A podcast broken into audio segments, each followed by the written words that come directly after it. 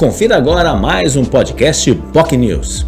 As comemorações do bicentenário da independência foram o destaque do Jornal em Foque Manhã de Notícias. Afinal, São Vicente e Santos, cidades históricas, têm muito em comum em relação ao, não só ao bicentenário da independência, mas também, é claro, as comemorações do centenário da semana de 22, também a Revolução de 32, também os 90 anos da Revolução de 32 e outras iniciativas históricas. Participaram do programa o presidente do Instituto Histórico e Geográfico de São Vicente, Paulo Eduardo Costa, que vem já desenvolvendo desde meados do ano passado, junto com outros profissionais, uma extensa agenda para comemorar o, a questão do bicentenário da independência e também o presidente da SEV, a Comissão Especial de Vereadores do Bicentenário da Independência na Câmara de Santos, o vereador Ademir Pestana.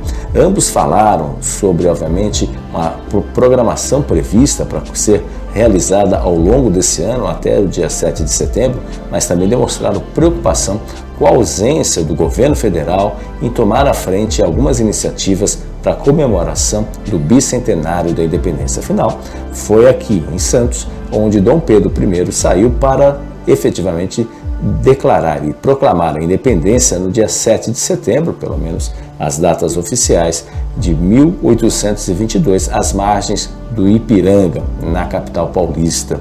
E Santos tem uma relação histórica, não só Santos, mas é claro São Vicente, mas relação histórica com José Bonifácio, patriarca da independência. São inúmeras as ruas, é, o próprio Palácio José Bonifácio, sede da prefeitura, também presta homenagem a José Bonifácio. A própria Vila Belmiro tem ruas históricas, né? o estádio do Santos Futebol Clube está em forma paralela do dois personagens históricos do Império, Princesa Isabel e também, é claro, Dom Pedro I. Além, é claro, Dom João VI, que até uma casa interessante, uma casa branca localizada ali na Vila Belmiro, cruza com duas placas a Princesa Isabel e Dom João VI, ou seja, a bisneta e o, e o, e o bisavô que se fazem juntos, se fazem presentes naquela casa, naquela simbologia daquelas placas. Eles falaram também sobre outros assuntos importantes, sobre a recuperação, a importância da sociedade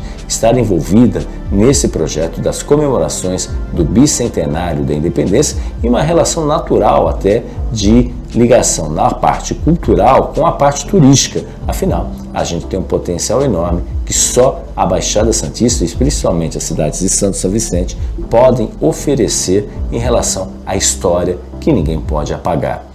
Os dois entrevistados podem ser conferidos no programa Jornal em Foque Manhã de Notícias, que aconteceu nesta quinta-feira, trazendo informações importantes para os nossos internautas. Se você quiser assistir, Basta acompanhar no nosso canal no YouTube, youtube.com.br TV. Se inscreva no nosso canal, são quase 7 mil pessoas inscritas. Você se inscreve e recebe todas as notificações de todos os vídeos da Boc News TV. Também no nosso Facebook, facebook.com.br Jornal Boc News e no nosso Twitter, além, é claro, do Jornal Boc News, na Rádio Boc News e do site bocnews.com. Amanhã, às 9h30, estaremos de volta com mais um Jornal em Foque, Manhã de Notícias. Tenham todos um ótimo dia. Você ouviu mais um podcast POC News.